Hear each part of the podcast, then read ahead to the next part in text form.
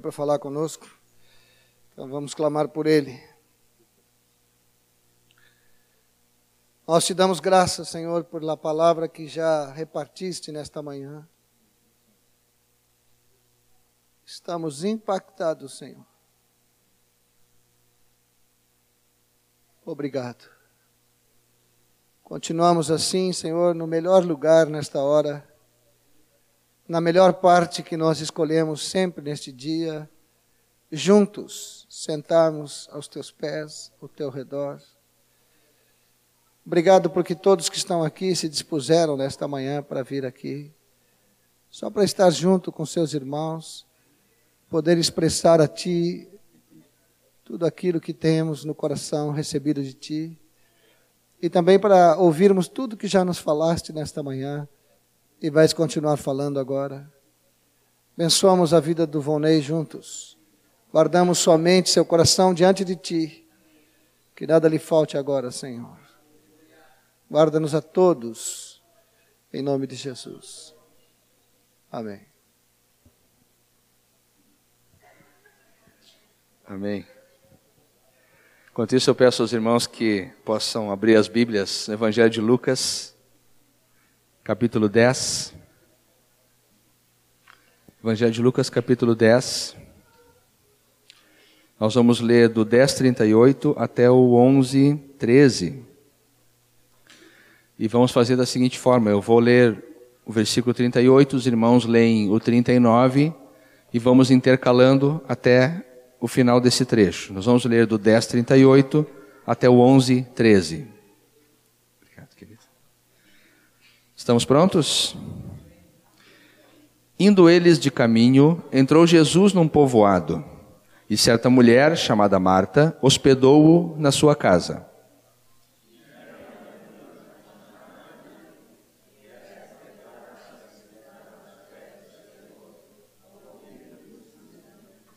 Marta agitava-se de um lado para outro, ocupada em muitos serviços. Então se aproximou de Jesus e disse: Senhor, não te importas de que minha irmã tenha deixado que eu fique a servir sozinha? Ordena-lhe, pois, que venha ajudar-me.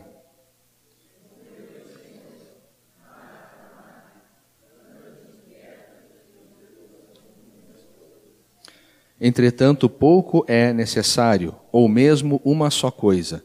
Maria, pois, escolheu a boa parte, e esta não lhe será tirada.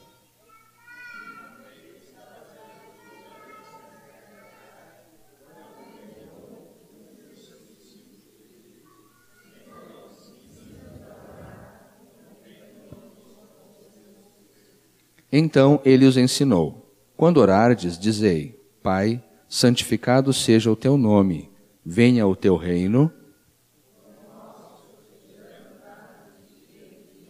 Perdoa-nos os nossos pecados, pois também nós perdoamos a todo o que nos deve, e não nos deixes cair em tentação.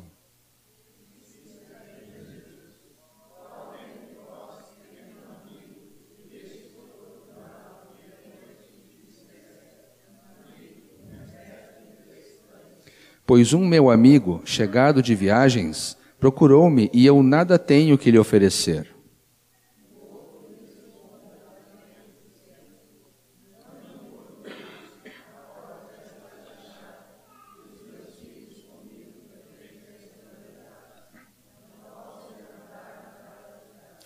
Digo-vos que, se não se levantar para dar-lhes por ser seu amigo, todavia o fará por causa da importunação, e lhe dará tudo o de que tiver necessidade.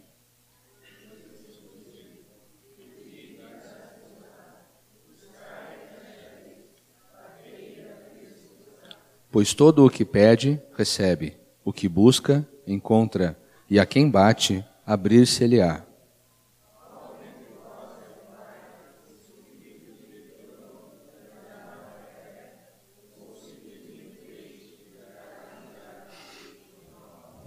Ou se lhe pedir um ovo, lhe dará um escorpião?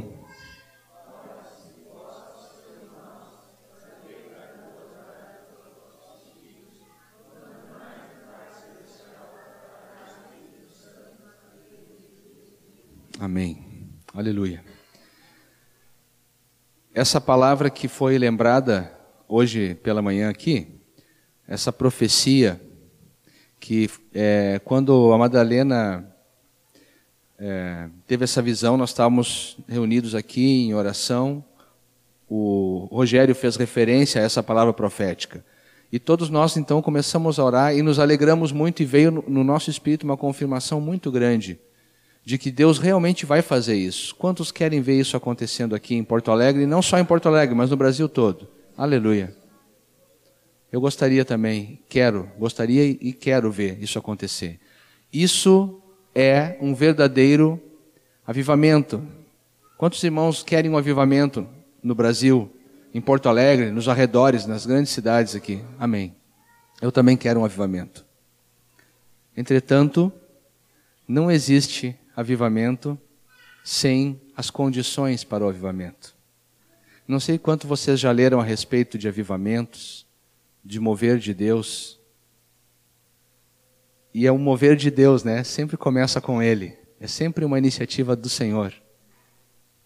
Mas se a gente for ler alguma coisa a respeito dos avivamentos, dos grandes movimentos do Espírito Santo, nós vamos ver que repetidamente tem algumas condições para que esse avivamento aconteça.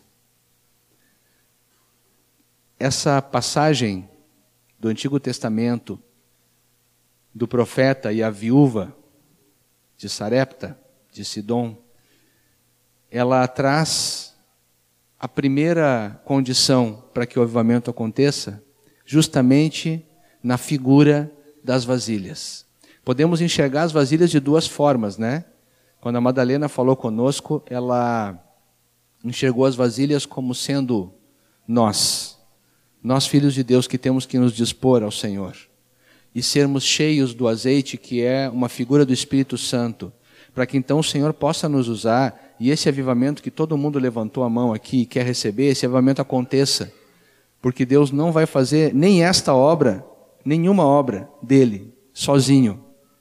Ele é quem faz, mas Deus alguns diriam, por alguma razão estranha e desconhecida de nós, Deus decidiu que Ele não vai fazer nada que não seja em cooperação com a sua igreja. Deus decidiu que Ele não vai fazer nada se não for através do corpo de Cristo. Para que esse avivamento aconteça, nós realmente precisamos estar cheios do Espírito Santo como aquelas vasilhas. Essa é a primeira maneira de ver isso. A segunda maneira é como o Rogério é, mencionou. As pessoas de fato são como vasilhas, vazias, como caixas vazias, como um recipiente vazio, é oco. Se a gente bater lá, faz eco, porque não tem nada dentro. Não há conteúdo, não tem vida. Então, se trazemos essas vasilhas, que são os incrédulos, são as pessoas que ainda não conhecem a Cristo, se nós trazemos eles para diante do Senhor, então o Senhor pode derramar dentro deles o óleo do Espírito Santo, dar uma vida nova, e eles podem nascer de novo. Aleluia! Assim como nós um dia nascemos.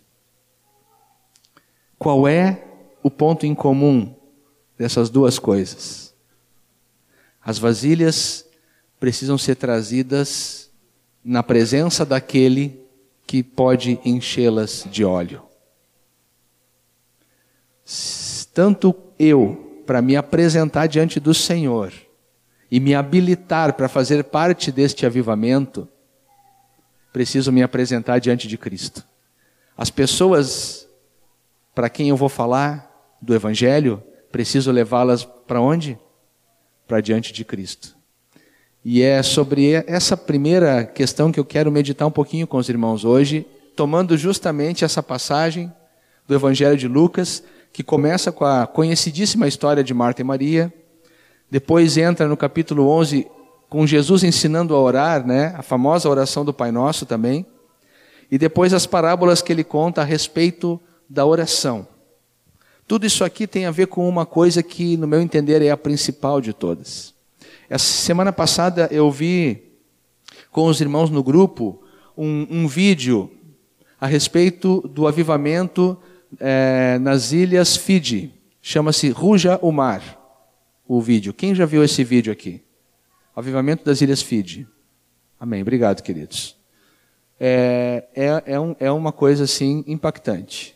E está circulando, tem para vender na livraria, mas certamente outros irmãos têm. Nós vimos um que o Moacir e a Edo nos emprestaram.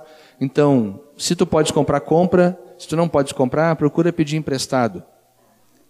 E é muito edificante a gente ver essa experiência. Uma experiência recente, aconteceu do, do ano de 2000, 2001 para cá. Quer dizer, não é aquele avivamento que aconteceu há 200 anos atrás. É algo que aconteceu muito recentemente, deve ainda estar acontecendo, não tenho notícias recentes. Mas uma coisa é marcante ali: o país é, mergulhou numa crise social muito grave, e essa crise levou todas as igrejas, todos os irmãos, ou melhor dizendo, toda a igreja, porque só existe uma, levou toda a igreja a se unir em oração e buscar o Senhor e confessar os seus pecados, limpar o coração. E quando eles estavam fazendo isso, e quando estavam buscando o Senhor, os milagres então começam a acontecer. Aí vocês vão ver no vídeo, né? A maneira poderosa como Deus se moveu. É, esse é um daqueles vídeos que a gente não consegue é, assistir com o olho seco, né? A gente precisa derramar uma lágrima de, de alegria, de de louvor, uma lágrima de louvor a Jesus, que faz coisas tão lindas. Mas aqueles irmãos ali começaram pelo começo necessário. Eles deram, se deram conta de que alguma coisa estava muito errada. Eles se deram conta que a igreja não estava fazendo diferença. Se deram conta que no momento mais sombrio do país deles, a igreja não estava tendo influência nenhuma da maneira como ela estava andando. E eles então se sentiram desafiados e conduzidos pelo Espírito Santo a fazer alguma coisa. Que bom que eles foram fazer o que tinha que fazer mesmo. Eles se reuniram, os líderes se encontraram, se reuniram e a partir das lideranças começou a haver um mover muito forte de oração. E aí Deus então começou a desencadear uma série de milagres. Nessa, nesse, nessa, nessa cena aqui, de Jesus entrando na casa de Marta e Maria, essa é uma passagem preferida dos pregadores. Tem muitas pregações sobre isso, nós já devemos ter ouvido várias pregações. Fala-se uma coisa de Marta, fala-se outra coisa de Maria. Aí alguns dizem assim: não, nós precisamos dos dois tipos, precisamos das Martas e também das Marias. Outros dizem assim: não, é, Maria é que estava certa, Marta estava errada. Neste momento aqui, eu não vou dar opinião nenhuma a respeito disso. Eu só gostaria de chamar a atenção para aquilo que Jesus de fato falou. Jesus disse aqui uma coisa: que quando Ele está presente, o trabalho mais importante a ser feito qual é? Sentar aos pés dele. Não há uma outra parte que seja mais importante e mais necessária do que esta. E eu não sei quanto aos irmãos, mas é uma das partes mais difíceis para nós. Que coisa difícil isso. Eu tomara realmente diante de Deus que vocês todos estejam discordando de mim. E, e digo assim: que nada, Wanda, isso é tranquilo, é fácil. Ficar diante do Senhor é, é moleza, é, é, é a melhor parte do meu dia, e é mesmo, né? Mas quanto a mim, eu quero confessar para vocês que é difícil. Muitas vezes é muito difícil, às vezes nem tanto, mas muitas vezes é difícil. Aquilo que é a parte mais importante e é aquilo para o que nós fomos chamados primeiro, que é estar diante do Senhor, na maior parte das vezes é a nossa grande dificuldade. Mas irmãos, não vai acontecer se eu não estiver diante de Deus não vai, a minha vasilha não vai ser cheia se eu não me colocar diante daquele que tem o óleo. Não vai. Quando Jesus falou com Marta, para ajustar a atitude dela naquele momento, ele disse assim no versículo 41: Marta, Marta, tu andas inquieta e te preocupa com muitas coisas. Essa palavrinha aqui que Jesus usou, inquieta, é uma palavrinha que no original significa dividido em muitas partes. Não é assim que a nossa cabeça fica? A gente pensa em 300 coisas ao mesmo tempo. E a gente fica pressionado muitas vezes pelas coisas que precisa fazer, pelo tempo que é curtinho, pelo menos a gente acha que é, né? Ou então a gente se ajoelha diante de Deus para orar, mas a cabeça fica pensando em várias coisas ao mesmo tempo. É isso aqui que Jesus falou. Inquieto, dividido em muitas partezinhas. O nosso pensamento vai e escapa para todo lado. A gente tem que tirar um cursinho de cowboy e sair atrás dele com um laço para laçar ele e puxar de volta porque ele escapa para todo lado, parece um potro chucro, um cavalo chucro. Vai para todo lado o nosso pensamento, nós temos que estar tá laçando sempre ele de volta. Inquietação. Vamos para diante do Senhor com a nossa cabeça inquieta. E o problema é que para essa cabeça inquieta se aquietar, demora tempo. Não se pode fazer isso em 15 segundos, nem em 5 minutos. Quando uma pessoa se converte, a gente diz assim: olha, ora todos os dias, nem que seja cinco minutos. É uma boa palavra para quem está recém começando, né? Pode ser isso. Ele pode começar com cinco minutos, mas não vai muito longe se ficar em cinco minutos. Cinco minutos às vezes não é nem o suficiente para nossa mente se aquietar. Não é nem suficiente para o nosso pensamento a gente conseguir laçar ele de volta e trazê-lo de volta porque nós precisamos estar diante do Senhor. Essa é a maior necessidade de todas. Tem um texto no Antigo Testamento, 2 Crônicas 29, 11. Vamos abrir 2 Crônicas 29, 11, um texto muito lindo. O rei Ezequias chama os sacerdotes, a coisa estava bagunçada naquela época, Estava tudo desmobilizado, os sacerdotes não estavam fazendo o seu serviço, não estavam se santificando. O rei Ezequias, então, debaixo de uma forte condução do Senhor, começa a colocar ordem nas coisas, ele chama os sacerdotes e ele ordena os sacerdotes. E olhe a palavra preciosa que ele diz para eles: Filhos meus, não sejais negligentes, pois o Senhor vos escolheu. Agora, veja para que, que os sacerdotes foram escolhidos, e enquanto nós lemos isso, vamos lembrar que nós somos uma nação de sacerdotes, portanto, essa palavra nos cabe. O Senhor vos escolheu para, primeiro, estardes diante dele, para o servirdes, para serdes seus ministros e queimardes incenso. A primeira coisa que o rei fala para os sacerdotes, que era a, a, a responsabilidade deles, é: Deus escolheu vocês para estarem diante dele. Antes mesmo do serviço, antes mesmo de, dos sacrifícios, do serviço do tabernáculo, antes mesmo de ajudar o povo nas suas ofertas, talvez antes mesmo de ensinar a lei, estar diante dele. E Jesus confirma completamente esta palavra em Marcos 3. Vamos abrir lá no Evangelho de Marcos.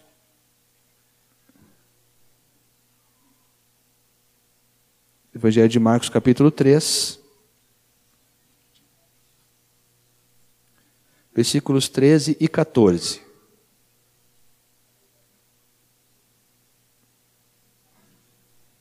Falando de Jesus, diz assim: que depois ele subiu ao monte e chamou os que ele mesmo quis e vieram para junto dele. Então, Jesus, entre, entre os muitos discípulos que ele tinha, ele escolheu alguns. Agora vejam para que, que foi essa escolha, versículo 14.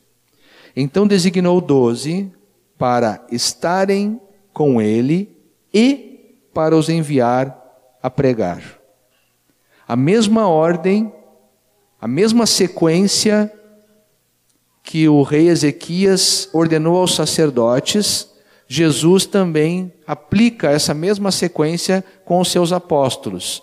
Primeiro estarem com ele, e depois, como consequência disso, os enviar a pregar.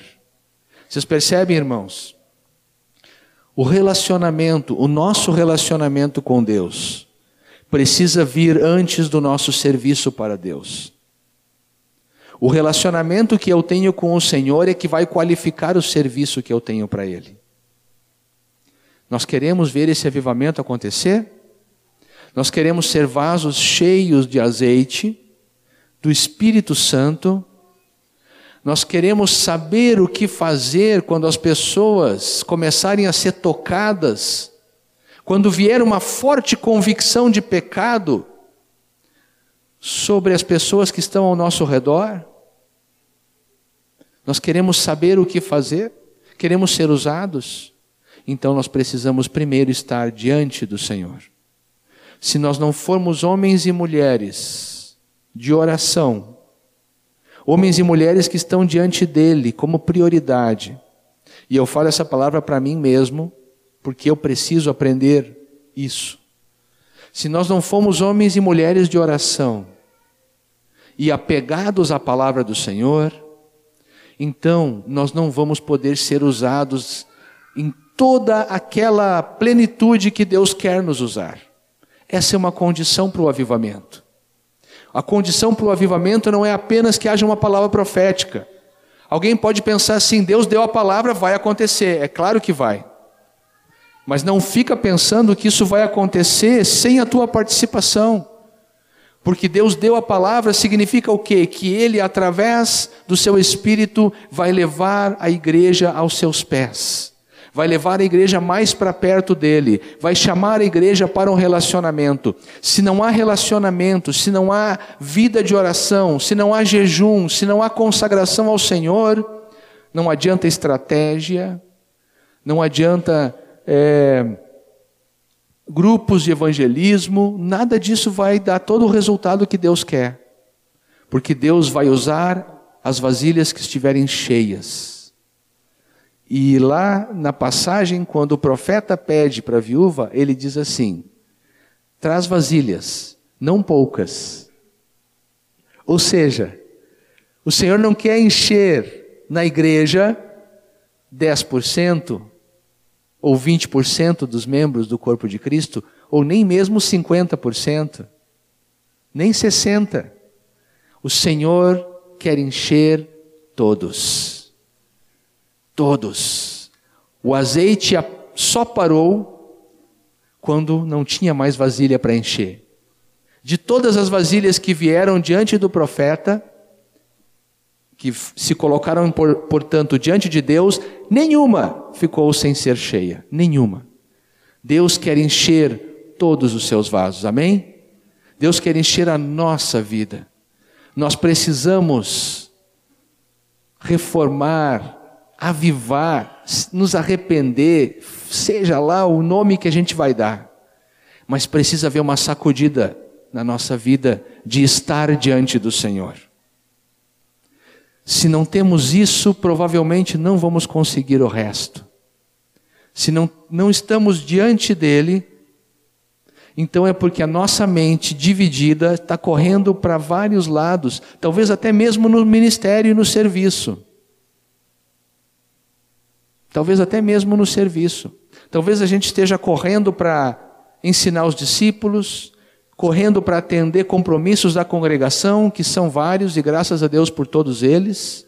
Talvez nós estejamos correndo atrás de um monte de coisas, até mesmo da obra, mas estamos nos esquecendo da melhor parte, que Jesus disse que no fundo é a única necessária: estar diante dele.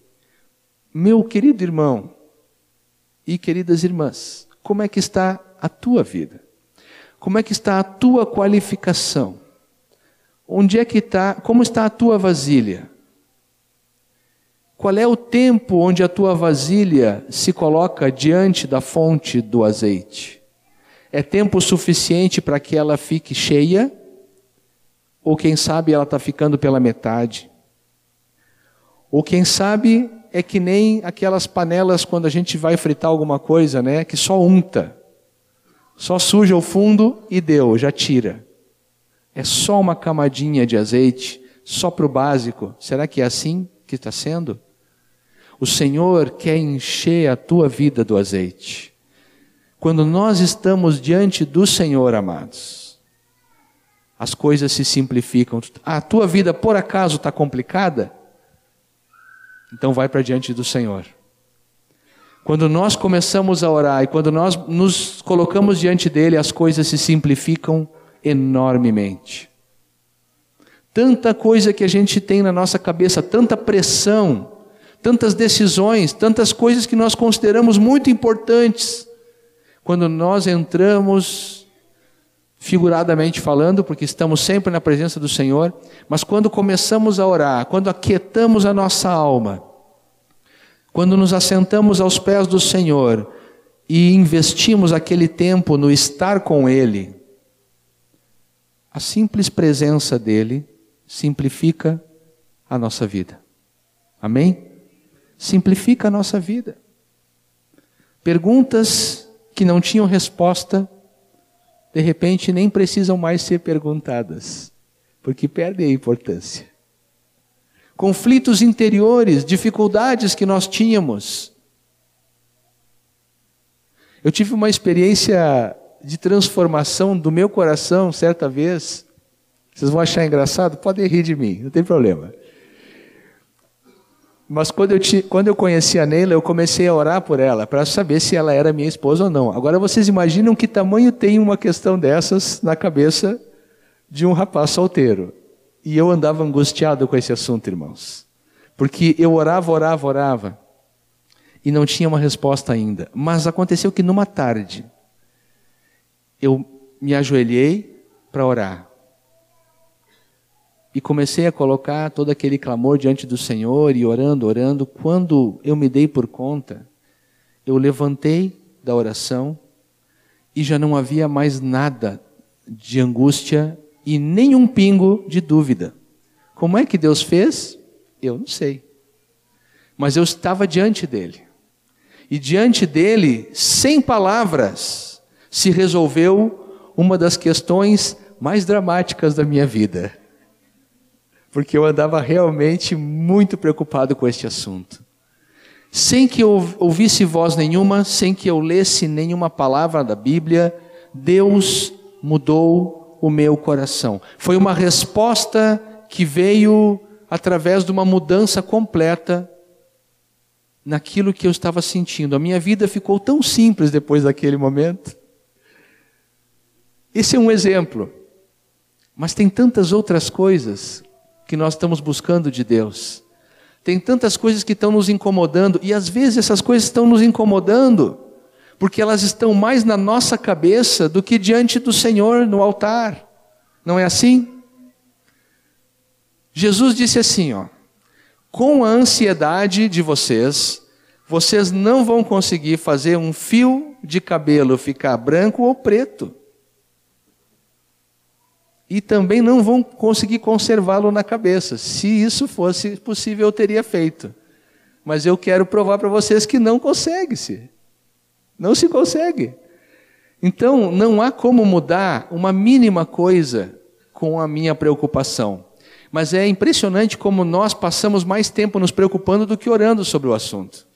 Na nossa cabeça, o filmezinho vai passando e alguém pegou e colocou ali no repeat, né? Tem uma função assim que quando chega no fim volta para o começo. E aquele probleminha fica rodando na nossa cabeça, quando na verdade nós deveríamos estar diante dele, nos preocupando menos e resolvendo mais, porque é diante dele que as coisas se resolvem. Amém? Filipenses 4,6, o apóstolo diz assim: que nós não devemos andar, ansiosos por coisa alguma. Antes, devemos fazer conhecidas diante de Deus as nossas petições. É exatamente sobre isso que eu falei agora. Nós pegamos esse versículo e invertemos, né?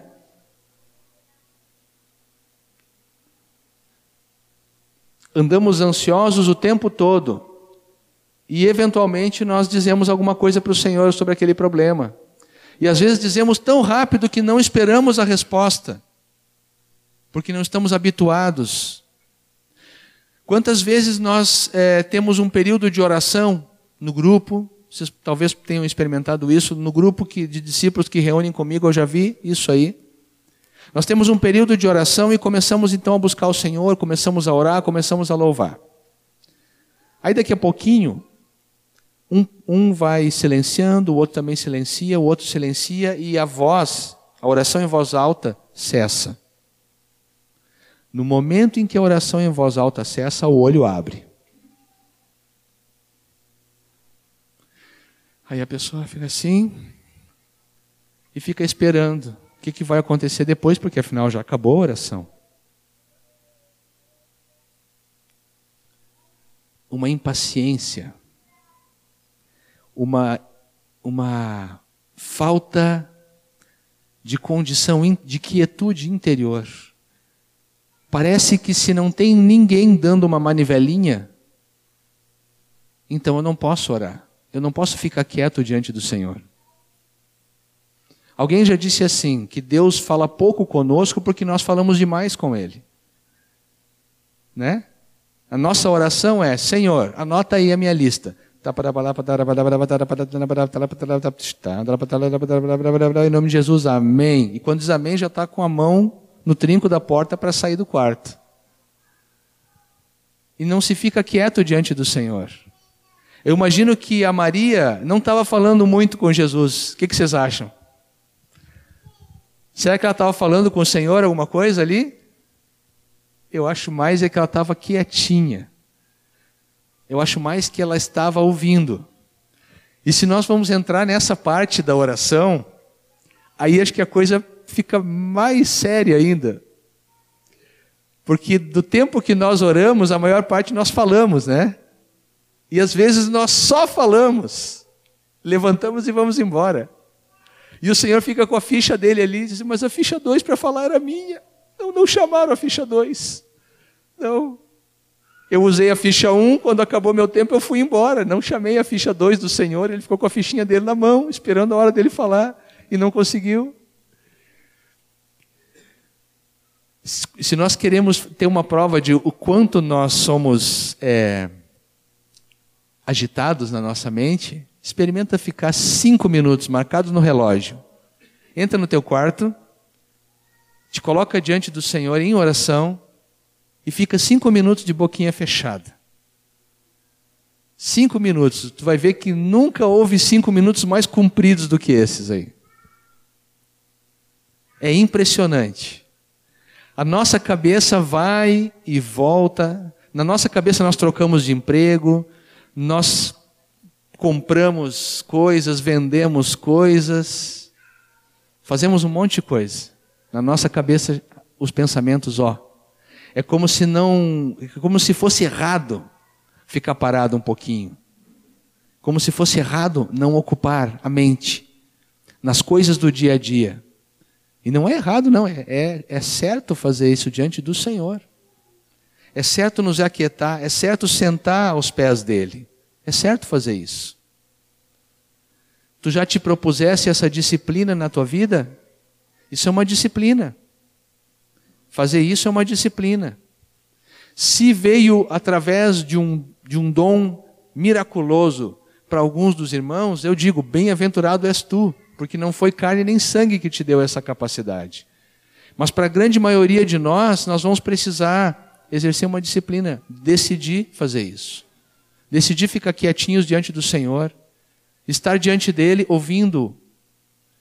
Talvez a gente não ouça nada no primeiro nem no segundo dia, talvez a gente demore um pouquinho para começar a ouvi-lo. Mas é certo que ele vai falar conosco, porque ele quer. Ele quer falar.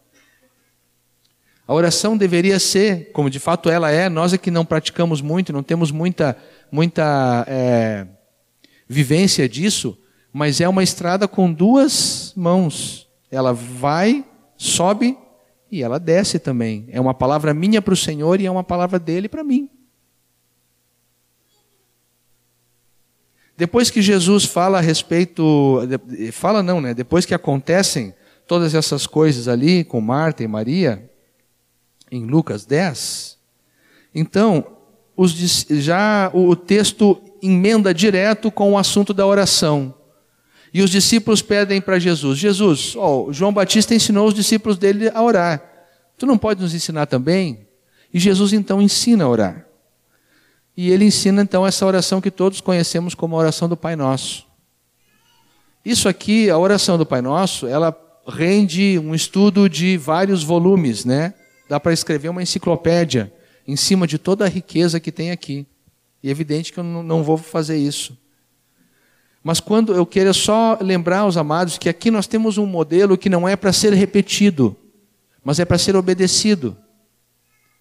Nós temos que aprender a olhar para esta oração como um modelo, não como algo que eu vou repetir mecanicamente, mas como os elementos que estão aqui nesta oração são aqueles que precisam estar presentes na minha oração. As coisas que Jesus faz aqui, eu preciso fazer também. Quando eu me coloco no meu quarto diante do Senhor, eu, a minha oração precisa ter esses elementos aqui. E a primeira coisa que chama a atenção, e talvez seja diferente de como a gente faz às vezes, no modelo de oração que Jesus propõe, em primeiro lugar está a pessoa do Pai e as necessidades dele e o reino dele. Em primeiro lugar, Pai, santificado seja o teu nome e venha o teu reino. Você percebe que nessas duas coisas, santificado seja o nome do Pai e venha o reino do Pai, não tem nada de necessidade pessoal nossa aí, não é verdade? A oração do discípulo começa pelo que é mais importante: os interesses maiores de Deus. A oração do discípulo não deve começar com Senhor. Tu sabes que eu estou precisando de um emprego novo, tu sabes que eu estou precisando de um carro novo, de uma roupa nova, tu sabes que eu estou precisando disso, tu sabes que eu estou precisando daquilo. A oração do discípulo não começa com as suas necessidades pessoais. Não começa. O discípulo tem o seu coração exercitado em voltar-se para fora e isso contraria a velha natureza. A velha natureza que era que tínhamos antes do batismo, a natureza de Adão é essencialmente egoísta. Pensa em si, pede para si, e Deus é aquele quebra-galho, né, todo poderoso. Quem não quer ter um quebra-galho assim, né? Um quebra-galho todo poderoso que pode me conceder tudo aquilo que eu quero. Melhor que o gênio da lâmpada, que o gênio da lâmpada só pedia três desejos, né? E Deus eu posso pedir vários. Que, que, que triste isso. Que algum irmão se relacione com o Senhor como se fosse o gênio da lâmpada. Onde vai fazer os seus pedidos apenas, apenas. Fazer seus pedidos, apresentar sua lista de compras e depois fecha a porta do quarto e deixa o Senhor com a fichinha 2 ali, né, para falar e ele não consegue falar nada. Não, a oração do discípulo começa com a glória do Pai. Santificado seja o teu nome. Experimenta sempre, se tu já não estás fazendo isso, espero que já esteja. Mas experimenta sempre entrar na presença do Senhor de, em oração com uma expressão de louvor e adoração a Ele. Glorificando o nome dEle dizendo para ele o que de fato é, que ele é mais importante. A presença dele, a pessoa dele é o mais importante ali. E que aquele tempo onde tu estás ali no teu quarto com a porta fechada, é um tempo separado para ele. Então tu diz: glorificado, santificado, bendito seja o teu nome, Senhor. Tu és o Deus de toda a terra. O teu reino é de geração em geração. Começa com o Senhor. E depois o reino, venha o teu reino. Proclama o governo de Deus pela tua própria vida, sobre a vida da tua casa, sobre a vida das pessoas, dos incrédulos, que tu está falando de Cristo. Não há melhor maneira de orar pelos incrédulos senão dizer: Senhor, venha o teu reino sobre a vida deste fulano, deste fulano, desta pessoa, deste colega, deste parente. Venha o teu reino, venha o teu governo, venha o teu amor sobre ele. Primeiro os interesses do Pai, depois, em seguida, o Senhor diz que nós podemos pedir o pão de cada dia. Aí ele diz que nós realmente podemos fazer isso. O pão de cada dia dá-nos hoje. Aí vem os nossos interesses, aí vem a, a nossa relação com os outros. Num segundo momento, nós não só podemos, como devemos trazer diante de Deus todas as coisas, mas tudo começa com Ele, não começa conosco. Estar diante do Senhor é se oferecer para Ele. Deixar que Ele encha a nossa vasilha não vai acontecer se a minha mente estiver totalmente focada, totalmente concentrada nas minhas necessidades e em como eu vou poder obter de Deus as coisas de que eu preciso. Não foi, não foi assim que o Senhor nos ensinou a orar. Em Mateus 6, 25, o Senhor começa dizendo que não devemos andar ansiosos pela nossa vida, depois ele fala sobre as aves do céu, que nós não devemos andar inquietos com o que comeremos, com o que nos vestiremos. E no em 6,33, ele diz assim: ó, Buscai, pois, em primeiro lugar o seu reino e a sua justiça, e todas as outras coisas vos serão acrescentadas. Aqui Jesus nos diz ainda, nos dá uma promessa de mais confiança ainda. Quase que dá para entender que se nós esquecermos de pedir as coisas que nós precisamos, não tem problema, porque elas vão ser acrescentadas. Porque vosso Pai sabe que tendes necessidade de todas elas. Então, se na minha oração eu me esquecer de alguma coisa, que seja de pedir por mim. Mas nunca me esqueça de dar glória ao Senhor e de trazer o reino dele. Isso eu não posso esquecer. Se eu só tiver tempo de glorificar o Pai e em seguida orar pela vinda do reino, e depois eu tiver que sair e eu pensar, mas puxa, não deu tempo de orar por aquelas situações da minha vida tão importantes. Jesus disse assim: Não te preocupa, tu já fez o que era mais importante. Quanto às tuas necessidades, o Pai que está no céu sabe que tu precisa de todas elas. Elas vão ser acrescentadas. Amém?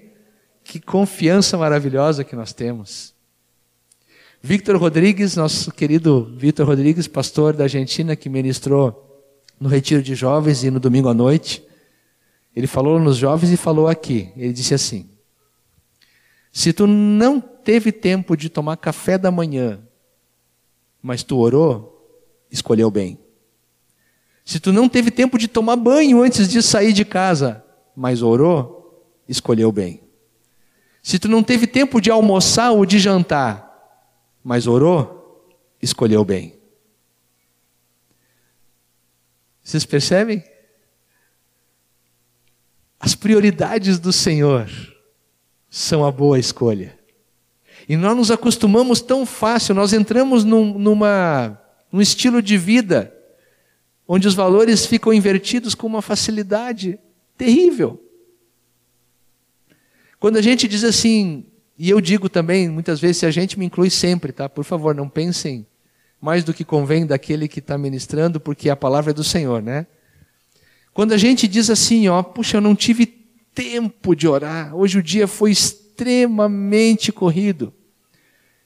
Por não tive tempo, significa tudo o que eu fiz hoje era muito mais importante do que a oração. Mas a gente nunca fala isso. A gente só diz que não teve tempo. Não é verdade? Alguém de nós teria essa ousadia de dizer, até mesmo para um irmão, de assim, querido, hoje o dia foi corrido. Tu imagina que eu só tive coisas para fazer, todas elas mais importantes que a oração. Pois foi o que aconteceu comigo. Não consegui orar o dia todo hoje. Porque absolutamente tudo o que eu fiz era muito mais importante do que a oração. Aí eu tive que ir pelas prioridades. Tu sabe como é que são essas coisas? Alguém de nós teria essa cara de pau de falar isso para um irmão ou para o Senhor? Não teríamos, mas a gente faz isso. A gente faz, a gente corre para cá, corre para lá e diz que não teve tempo. Como não teve tempo? Teve tempo sim mas administramos esse tempo de acordo com uma escala de prioridades totalmente natural, humana e não divina. Mas o Senhor aqui nos ajuda a inverter a equação. Ele quer fazer a coisa ficar na ordem correta. Buscar em primeiro lugar o reino e a sua justiça. E se tu não tiver tempo de cuidar das tuas coisas, não tem problema, o Senhor vai cuidar delas. Ele sabe que tu precisa delas. Amém? Estar diante dele. Nas palavras de Jesus, poucas coisas são necessárias. Na verdade, uma só. Se nós tivéssemos que parar com todas as demais coisas da nossa vida e ficar só com uma, e se nós perguntássemos para Jesus qual era a uma que nós deveríamos manter na nossa vida, ele ia dizer que era essa. Se tu precisa parar com todas as atividades que tu estás tendo agora e permanecer com uma apenas, Jesus, com o que que eu fico? Eu fico com o trabalho, eu fico com o meu, meu convívio com a família, ou eu fico com a obra. Com o que, que eu fico? Se nós tivéssemos que escolher, o Senhor ia dizer: fica diante de mim. Fica em oração. Fica falando e ouvindo o que eu tenho para te dizer. Na verdade, uma só é necessária, a melhor parte de todas. A nossa vida ela normalmente a gente consegue administrar todas essas coisas, família, trabalho, obra, não tem, é, dificilmente nós vamos chegar numa condição onde eu tenho que escolher uma coisa só. Mas se isso fosse possível, pela palavra, o Senhor diria: a mais importante é estar diante de mim. Todas as outras vêm daí. Para finalizar, depois o Senhor entra nas parábolas a respeito de, da oração. E aí ele fala a respeito de algumas coisas que precisam estar presentes na oração. E eu só queria repassar algumas com os irmãos aqui.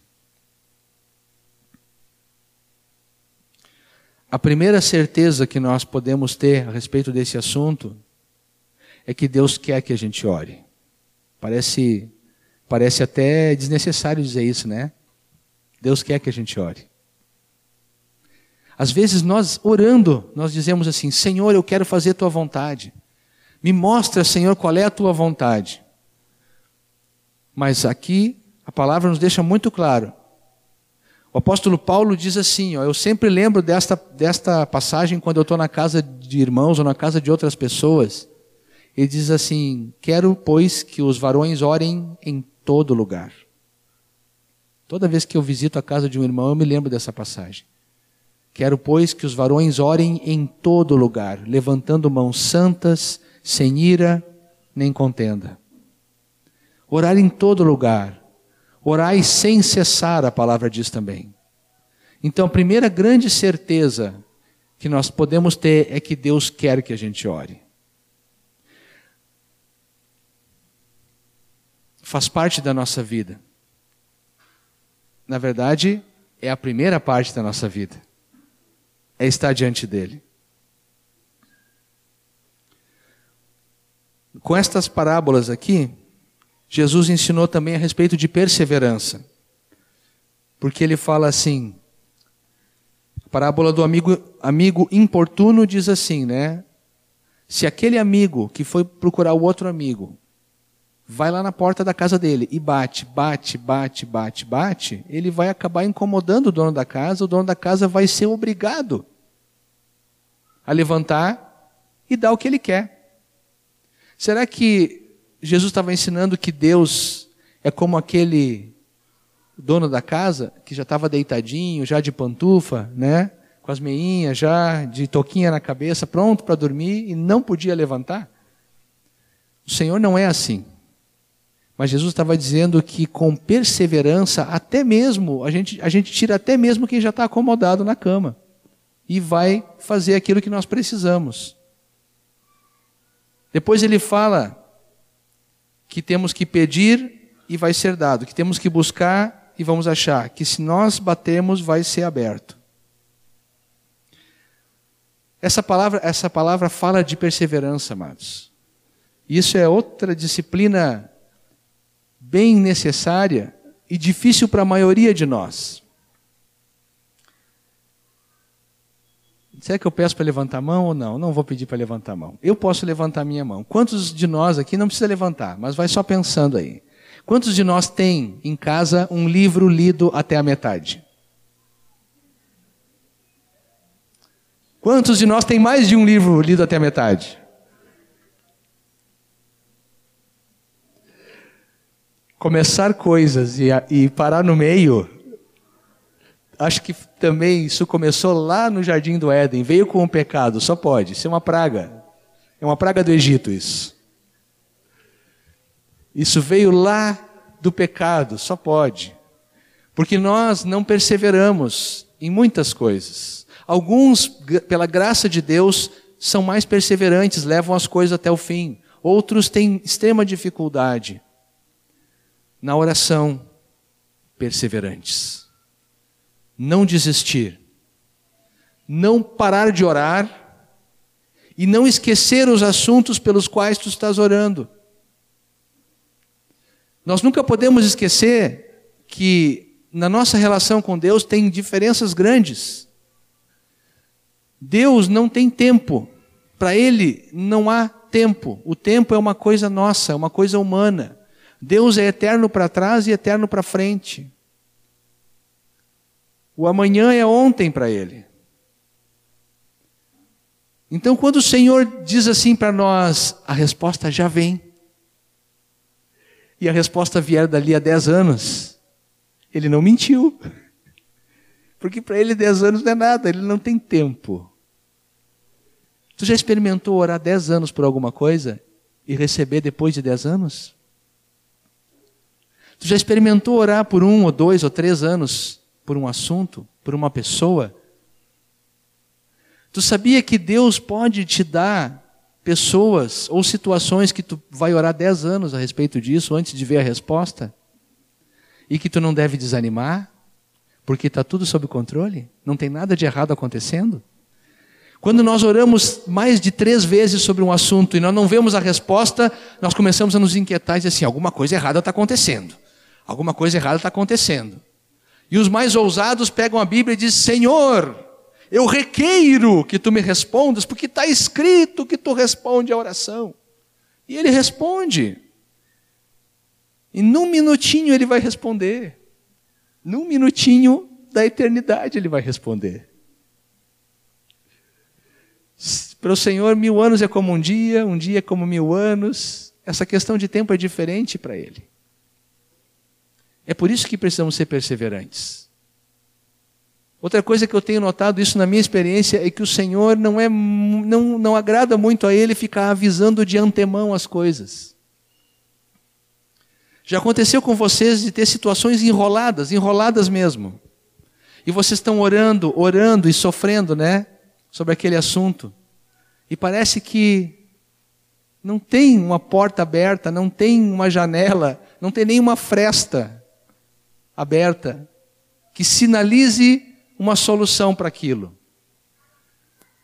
De repente, a coisa se desenrola, mas de uma hora para outra, e toda aquela situação que parecia tão complexa se resolve assim.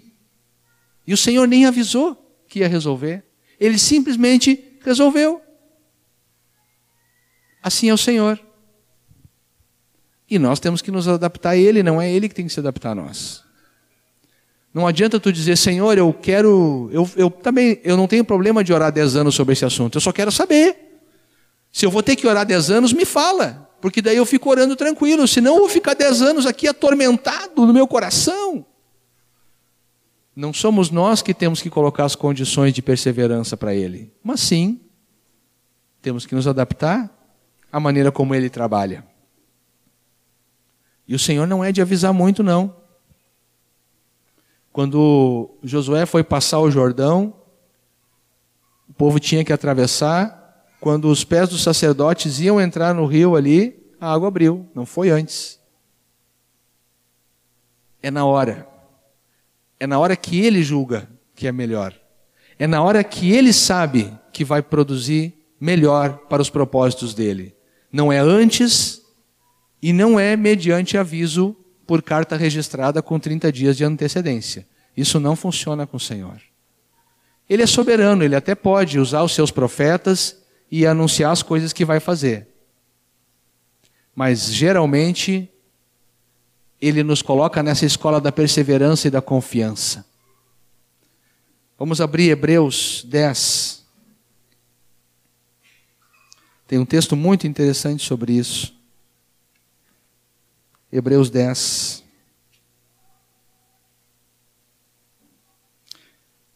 Trinta e cinco e trinta e seis.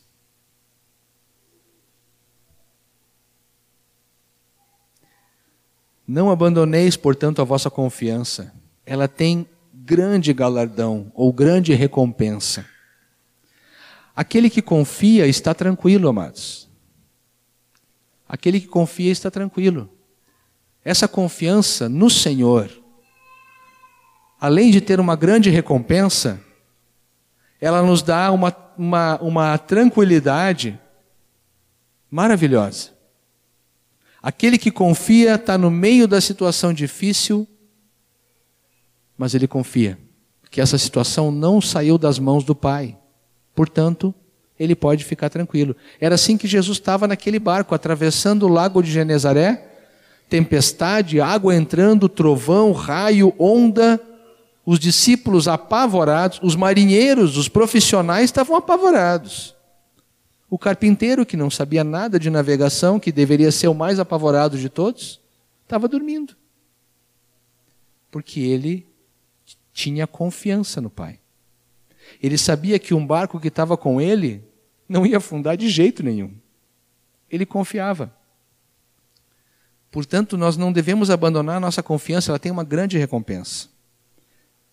Com efeito, porém, entretanto, contudo, todavia, vocês precisam de. O que, que diz aí? De novo?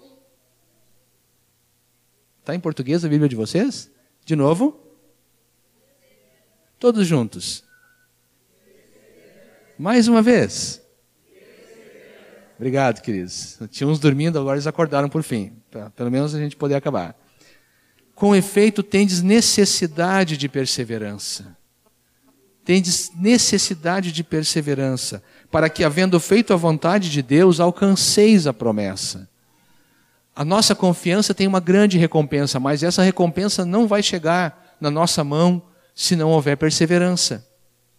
Na oração, sejam perseverantes. Na disciplina de entrar no teu quarto e ficar diante de Deus, seja perseverante no separar tempo, no consagrar tempo para o Senhor diariamente, seja perseverante. No cumprir as condições para que Deus mande esse avivamento maravilhoso que vai vir, seja perseverante. Vamos nos habilitar para isso. Não vai acontecer sem que nós nos habilitemos. A última condição que nós é, que eu quero ressaltar com os irmãos é que quando nós oramos de acordo com a vontade de Deus, nós temos certeza da resposta. Vamos abrir em 1 João 5. 1 João capítulo 5. Versículos 14 e 15. 1 João 5, 14 e 15 diz assim. E esta é a confiança, de novo essa palavrinha aqui, né? Aquela que nós não podemos abandonar e que nós temos que perseverar. Esta é a confiança que temos para com Ele que se pedirmos alguma coisa segundo a sua vontade, aqui mais uma condição que nós não podemos esquecer, tem que ser segundo a sua vontade. Vamos fazer, fazer um, um, um parêntese aqui. Às vezes a gente está evangelizando uma pessoa, falando de Cristo para ela. E aquela pessoa está com uma ideia que ela não precisa do Evangelho. E quando nós perguntamos para ela, mas é, tu, tu não precisa de Jesus? Tu precisa de Deus na tua vida. E às vezes essa pessoa nos responde assim: não, mas, mas eu estou com Deus todos os dias. Deus está comigo, eu estou com Ele, todos os dias eu oro, e, e, eu falo com Deus, e eu peço que Ele me abençoe, e eu, peço que Ele abençoe meu dia. e todos os dias eu faço isso, olha, sem Jesus a gente não é nada neste mundo, etc, etc. Aí eu pergunto assim: é verdade? É, se tu tem toda essa comunhão com Deus, o que, que Ele tem falado para ti ultimamente? Aí a pessoa engasga, fala daqui, dali, falado. Como assim falado? Sim, porque se tu tem toda essa vida, né? Tu já está andando com Deus dessa maneira. O que, que ele tem dito para ti a respeito do que ele quer para a tua vida? Aí a pessoa se confunde toda. Ela não tem nada para dizer. Porque geralmente aquilo que ela está falando, ela pode estar sinceramente enganada na religiosidade dela, achando que aquilo é suficiente, ou ela pode simplesmente estar tá querendo se justificar para acabar com o assunto. Seja uma coisa, seja outra, ela não percebe que ela não tem um verdadeiro relacionamento diante do Senhor. Aquele que não tem um verdadeiro relacionamento diante de Deus não conhece a vontade dele. E quem não conhece a vontade dele não consegue orar de acordo com a vontade dele. Orações respondidas são as orações que são feitas de acordo com aquilo que Deus já nos falou da sua vontade. São essas as que Deus responde.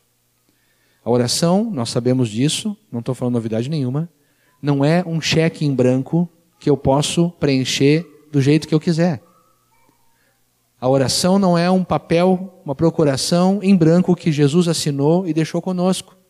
Não é. A oração só tem validade quando ela é feita dentro da vontade do Pai.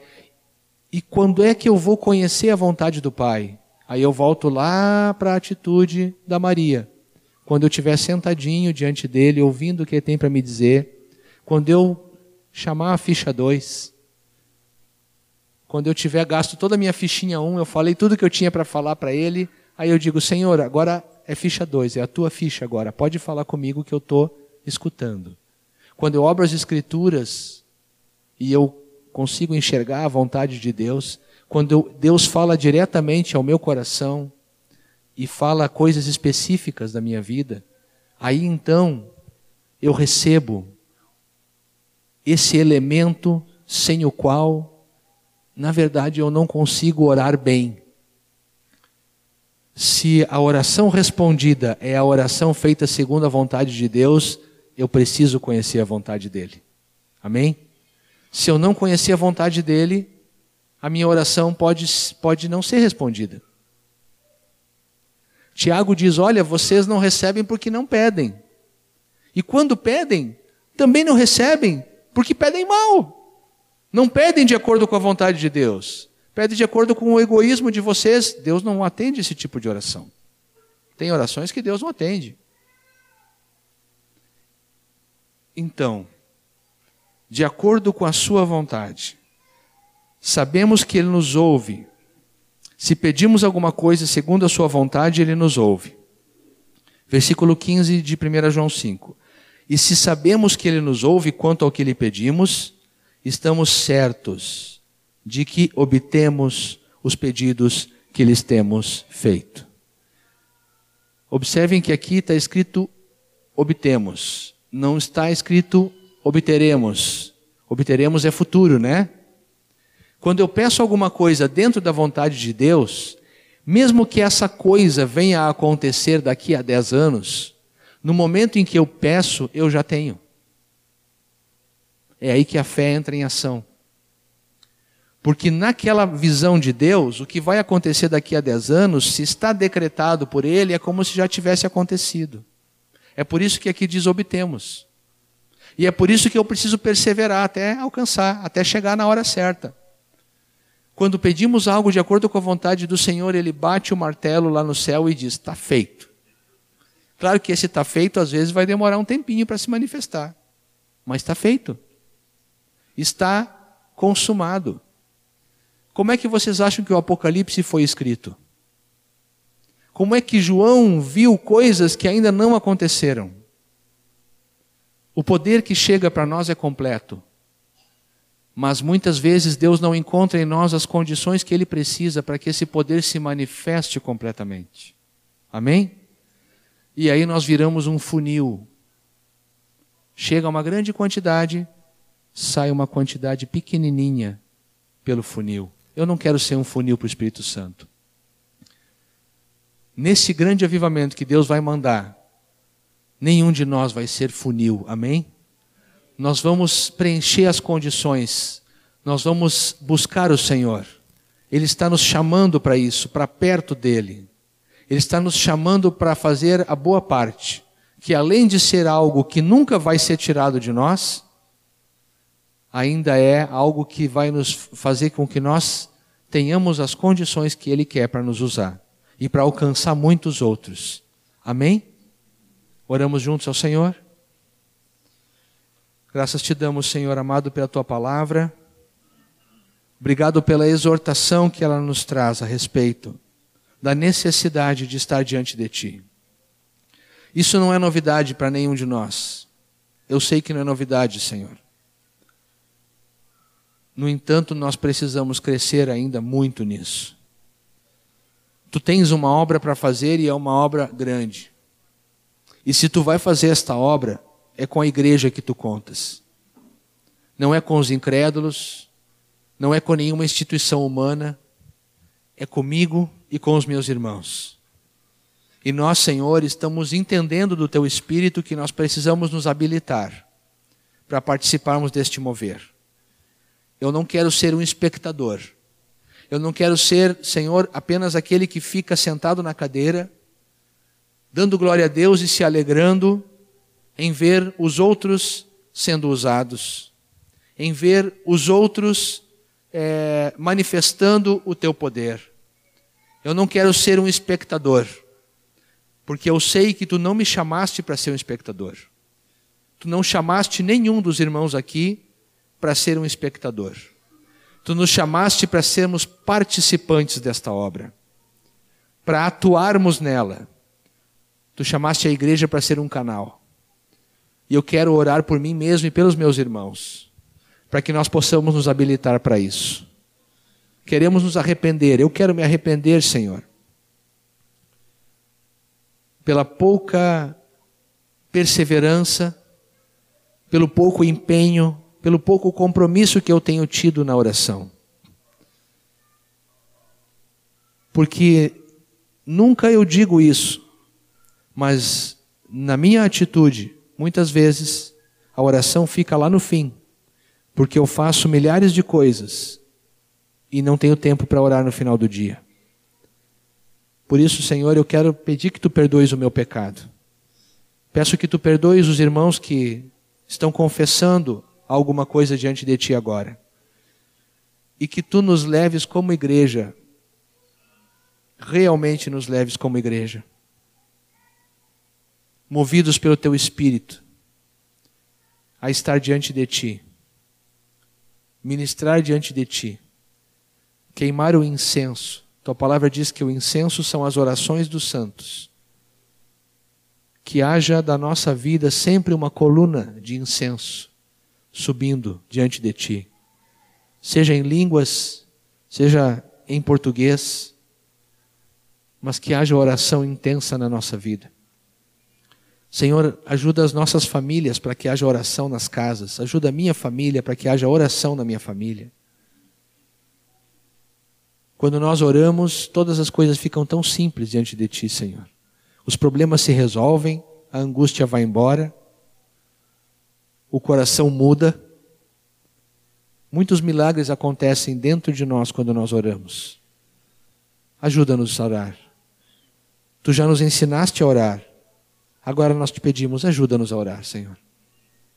Ajuda-nos a dar a importância que a oração tem a importância que o estar diante de Ti tem. Nós queremos nos habilitar, Senhor, para este grande avivamento. Enche, por favor, as nossas vasilhas. Enche de óleo as nossas vasilhas. Enche a minha vasilha, Senhor. Enche a minha vida do Teu óleo. Enche a Tua igreja do óleo do Espírito, Senhor. Enche, Senhor, com este óleo que vai trazer perseverança, firmeza, fé ousadia. Esse óleo que vai trazer clareza, clareza das prioridades. Senhor amado, porque nós queremos trazer também muitas vasilhas que estão lá fora, vazias, sem vida, ocas, e nós queremos trazê-la à tua presença, para que tu encha elas com o óleo da vida. Muitos, não poucos, como Rogério estava falando conosco. Multidões. Multidões. Senhor, eles são milhões. Na nossa cidade e ao redor dela, no nosso estado, são milhões. E precisam de Ti. E se Tu precisa de nós, como de fato Tu precisas, nós dizemos: Eis-nos aqui, Senhor. Nos apresentamos a Ti. Corrige em nós aquilo que precisa ser corrigido. Muda nosso coração. Pinga teu colírio em nossos olhos, Senhor. Cura a nossa visão. Arranca o véu que está posto diante de nós, que impede que nós enxerguemos conforme a tua vontade. Arranca esse véu.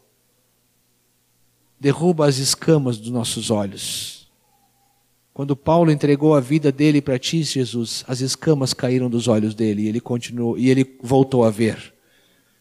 Se há escamas nos nossos olhos, Senhor, arranca essas escamas.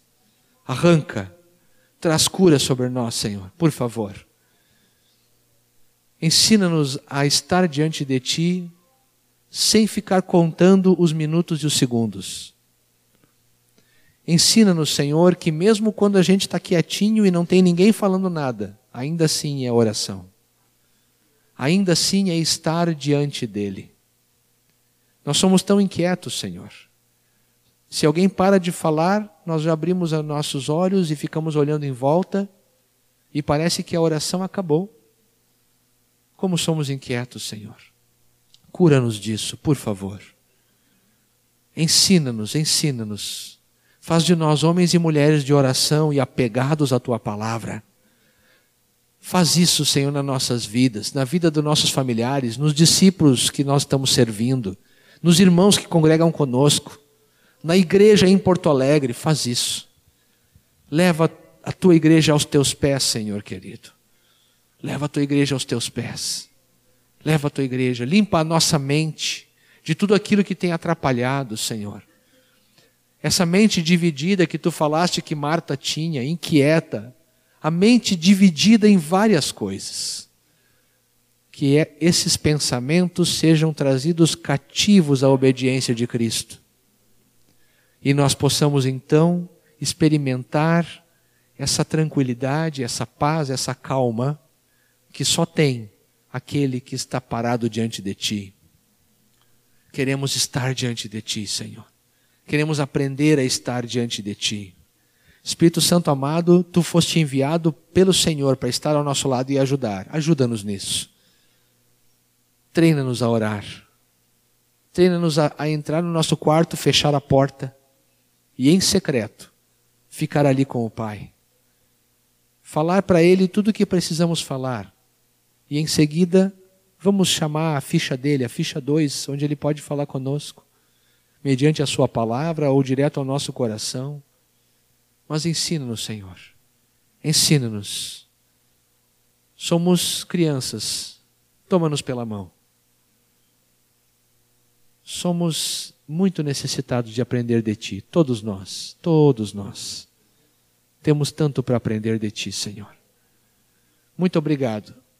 Quando oramos assim, temos absoluta certeza de que esta oração é segundo a tua vontade.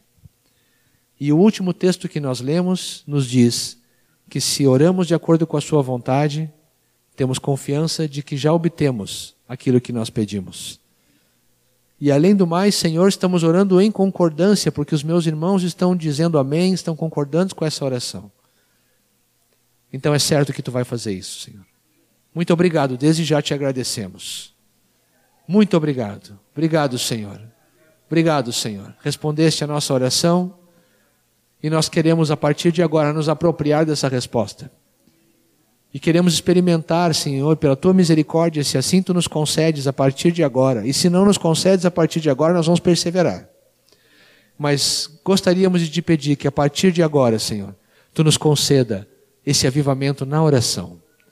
No nosso estar contigo, no nosso quarto fechado, na nossa comunhão, de estar aos teus pés.